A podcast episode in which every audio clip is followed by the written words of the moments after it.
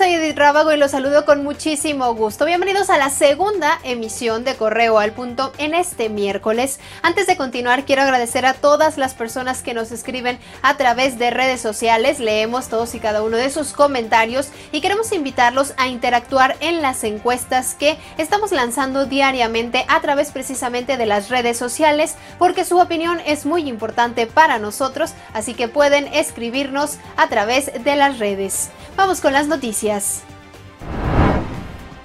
El propietario de un taller de herrería fue asesinado en Pénjamo por un solitario pistolero que huyó a pie y que pese al operativo de búsqueda no fue localizado. El hecho ocurrió a las 10 de la mañana en la calle Manuel Doblado, entre Morelos y Zaragoza, a dos cuadras del jardín principal. Ante la vista de todos, el sujeto armado ingresó al establecimiento y disparó en varias ocasiones en contra de la víctima hasta quitarle la vida.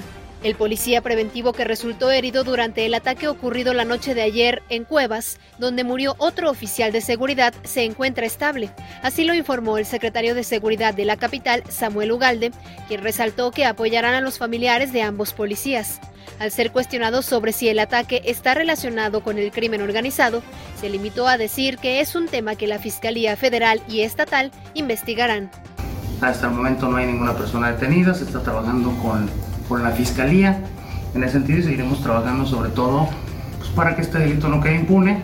También seguimos trabajando con el aspecto de la seguridad, seguimos trabajando con los elementos y reconocer, como lo he hecho siempre, el trabajo de nuestros elementos, el trabajo que día a día realizan nuestros buenos elementos al salir de, la, de su casa, pues no sabemos si vamos a regresar o no vamos a regresar.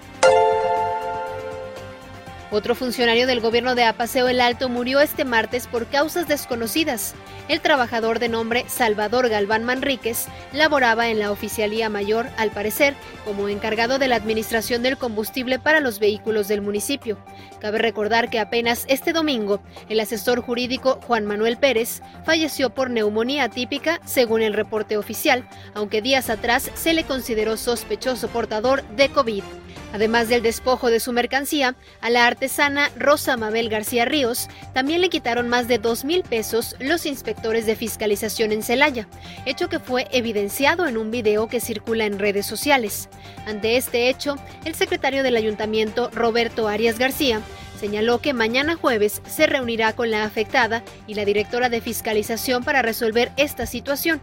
Sin embargo, consideró que el actuar de los elementos de fiscalización no fue bajo los protocolos adecuados y corresponderá a la titular del área aplicar alguna sanción. Tal como predijeron autoridades sanitarias, la cifra de contagios y decesos por coronavirus ha aumentado en junio. Este miércoles, la Secretaría de Salud reportó un total de 3.579 contagios y 221 defunciones. Aunque este 10 de junio la cifra de muertes aumentó 17 casos, la dependencia aclaró que el número de fallecidos puede no corresponder a los casos registrados en un día, sino a reportes de centros hospitalarios federales o privados o el tiempo de entrega de prueba de resultado de laboratorio. En cuanto a los guanajuatenses que perdieron la vida, se dijo que fueron 13 hombres y 4 mujeres de entre 45 y 86 años originarios de Celaya, Romita, Villagrán, León, Silao, Irapuato y la capital.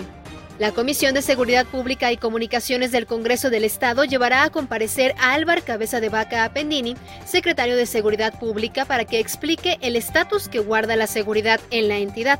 La reunión se planteó para el próximo 24 de junio de manera virtual. Lo anterior luego de que en marzo el grupo parlamentario del PRI propuso que ante los altos índices de inseguridad, el funcionario compareciera de manera mensual y permanente ante la comisión.